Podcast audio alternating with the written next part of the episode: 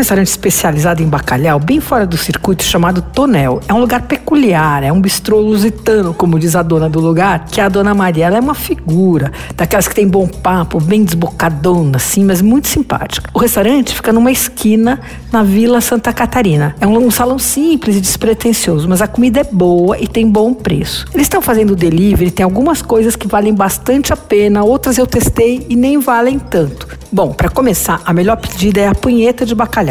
São lascas de bacalhau cru, marinado em limão e azeite, muito saborosas. Elas vêm sobre torradas de pão francês. Verdade, é uma entrada imperdível. Olha, e é melhor pedir a punheta do que o bolinho de bacalhau, que sempre foi um dos pontos altos ali, delicado, sequinho e tal, mas alguma coisa mudou na gordura da fritura e nas duas últimas vezes que eu pedi aqui durante a quarentena não estava tão saboroso. O mesmo problema aconteceu com as batatas palha do bacalhau abraço, uma pena, porque o bacalhau estava divino, tudo legal, só que a batata, a fritura da batata atrapalhou ali, comprometeu o sabor. Em compensação, os pratos de bacalhau que não levam fritura continuam impecáveis. O Gomes de Sá Tava ótimo. Vem com rodela de batata, cebola e azeitonas pretas. Delicadíssimo.